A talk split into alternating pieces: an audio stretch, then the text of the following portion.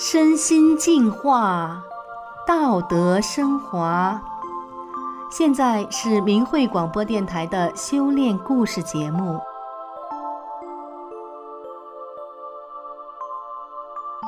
听众朋友您好，我是宋阳。今天和大家分享的故事是拟永化蝶的女税官。故事的主人公美芳在税务局工作，和大多数人一样，为了生计，他消极地随波逐流，在利益的大染缸中越陷越深。有一天，他暗下决心要出污泥而不染，不贪纳税人的一分钱一顿饭。他为什么做出了与众不同的选择呢？我们一起来听听美方的故事。高中毕业后，美方以本区第一名的成绩考入了税务局。面试之后，很快被录取。年轻的时候，美方踌躇满志，不久就被残酷的现实击碎。美方出生在知识分子家庭，从小接受的是传统教育。然而，现实的一切与之背道而驰。他不知道这是为什么。为了生计，他消极地随波逐流，在大染缸中。越陷越深。那时候，美方刚上班，负责税务所的报表等工作。税务局每年都要对企业进行所得税的汇算。每当这个时候，所长都要把全体十九位专管员集中到一个招待所或者是旅店之类的地方，不让回家，并且进行十多天才可以完成。那么，为什么要这么兴师动众、劳民伤财呢？表面上，汇算所得税的税法条目比较多，计算比较复杂，实际上是要编造数据。美方发现这一点之后，自己一个人一天就可以完成填表汇总了，因为最终的数据是一定的。那他就用倒推的办法填表，这样既快又能达到目的。后来在稽查局报表也是一样，如果按照真实的填报，市局就说你是错的。要求稽查收入的税款必须有至少一倍的罚款，因为只有罚款收入才有很高的提成。他被逼无奈，只能把收入分成两部分，一部分是正常收入，一部分是罚款收入。试想一下，最底层的报表都是假的，一层层向上，那将是多大的一个虚数啊！就是这样一级骗一级的。那年，市政府组织进行各行业间的廉政评比，局监察室主任指示他们找关系比较好的业户来为税务局划票。不可思议的是，不但要给税务局划好评，还要给和他们局竞争的工商管理局划差评。那时，房产局下属的轻工业市场公开招标，进驻个体工商业户，美方的妈妈也参与了。表面上是本着公开公正的原则对摊位号进行抓阄，实际上，单位的同事早已经在要抓的阄上做了记号。美方的妈妈得到了心仪的八号摊位，不仅不用交各种税费、收工商管理费，摊位的费用也不用交了，就是因为她的女儿是个小小的税务官。这种事情在美方的单位已经司空见惯。成了公开的秘密。那时，税务局实施行业管理，美方管辖一百多个餐饮企业。他的顶头上司找到美方，让他找一个酒店作为税务分局的会所食堂。说白了，就是到这里白吃白喝，而酒店业也不用交税了。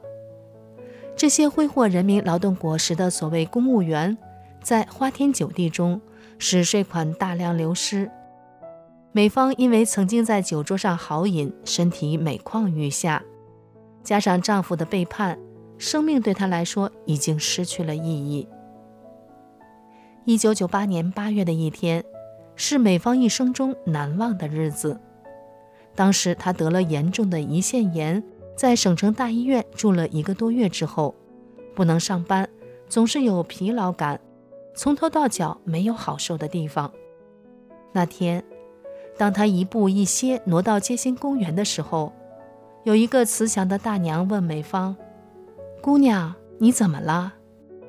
美芳说：“有病，大娘说：“你练法轮功吧，能够祛病健身。”美芳抬眼望去，一群人精神十足，排列整齐，在那里练功。她不自觉地走进了队伍中，在跟着法轮功的学员们一起练了一段时间之后，美芳从此无病一身轻。她这才知道，女人的肚子竟然也可以不疼。美芳自从有月经起，她就有功能性子宫出血的毛病，后来又诊断出多发性子宫肌瘤，还做过卵巢囊肿手术，所以她的小肚子总是疼的。从此，美芳从一个百病缠身的怨妇，成了一名法轮功的修炼者。在修炼法轮大法之前，美方觉得自己是个好人，对所管辖的企业从来不吃拿卡要报。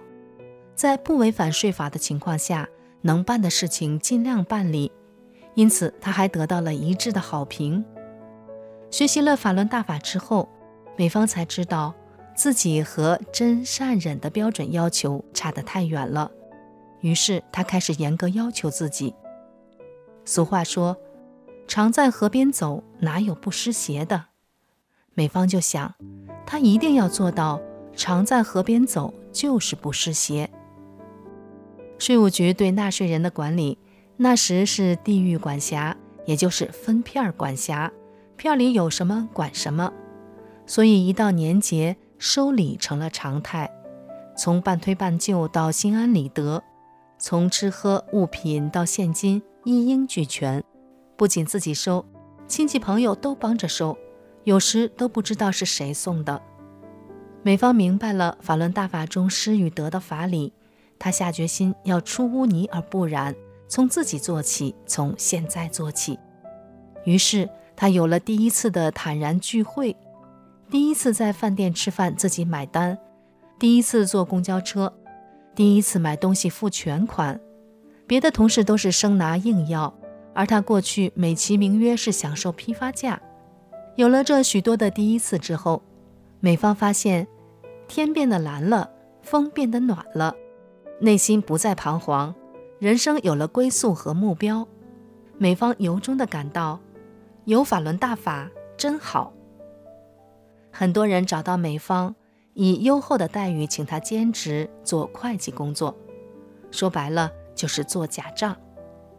美方是修炼真善忍的法轮大法弟子，第一个字就是真，她和假字已经没有关联了，自然地拒绝了利益的诱惑。家里装修房子，在买建材回家的路上，美方遇到了分局长。分局长看着满车的建材，问：“在哪儿买的？你怎么走这条路啊？”美方回答之后，分局长惊讶地说：“你怎么不在管片买呀？”美方乐呵呵地说：“避嫌。”分局长一边走一边喃喃自语：“法轮功真是不一样啊。”过后还对其他同事说。你看人家美方，不佩服都不行，放在哪个岗位上我都放心。税务局进行费改税，美方被派驻房产局，管辖二手房征税工作。更大的考验来了，在这个位置，一年有个百八十万的灰色收入都很轻松，因为当时政策刚刚实施，流程有欠缺，各种法律条文有漏洞，计算复杂。以美方的小聪明。可以在神不知鬼不觉中中饱私囊，可是他是一个大法弟子啊，就要按照大法弟子的标准要求自己，做一个好人，更好的人。房产局的一位科长找到美方，要进行所谓的合作。办个房照要很多环节，美方在的位置是其中一个重要的一环，也就是花钱最多的地方。科长的意思是不用美方出面。他只要开绿灯，收取好处就可以了。美方婉言谢绝了。各种人利用各种关系找到美方送礼，都被他拒之门外。有的人心生敬佩，说法轮功了不起；有的人说他正义；有的人说他另类；有的人说他家里不缺钱；更多的人说他傻。美方工作的位置，如果想给哪个纳税人找点麻烦，卡卡谁？那可是小菜一碟。一天，服务大厅一个女人低声地叫美方的小名，抬头一看，是老邻居的女儿。这其中还有一段渊源。美方小时候住在一个连级的房子最东头，在美方的记忆里，因为边界问题，邻居家人经常和她的妈妈吵架。那时候美芳年纪小，只能很害怕地看着。邻居的女儿比她大十多岁，全家骂她妈妈一个人霸占了她家的地方。现在老邻居的女儿买了房子来办房照了。美芳看着她畏惧的样子，笑着说。过去的事儿都过去了，咱们能成为邻居也是缘分。我现在修炼法轮大法了，大法师父不让我们记仇，还得为他人着想。邻居女儿疑惑地把手续递给美方，办完之后，美方出来送她，一边走一边告诉她法轮大法的美好以及法轮功被迫害的真相。老邻居的女儿有些激动地说：“不遇到你，我送礼都找不到门儿。”你家孩子结婚的时候一定要通知我。看着邻居女儿千恩万谢远去的背影，美芳感慨地想：是法轮大法的师父为美芳化解了这段恶缘。作为一个税官，在单位年终述职的时候，美芳可以自豪地写上这样一句别人不敢说的话：没拿纳税人一分钱，没吃纳税人一顿饭。在滚滚红尘中，能做到这一点的人已经寥寥无几。只有法轮功这里是一块净土。作为一个大法弟子，大法师父把他从地狱中捞起，把他从灯红酒绿、醉生梦死中唤醒，使他脱胎换骨，给了他生命的永远。听众朋友，今天的故事就为您讲到这里，感谢您的收听。我们下次再见。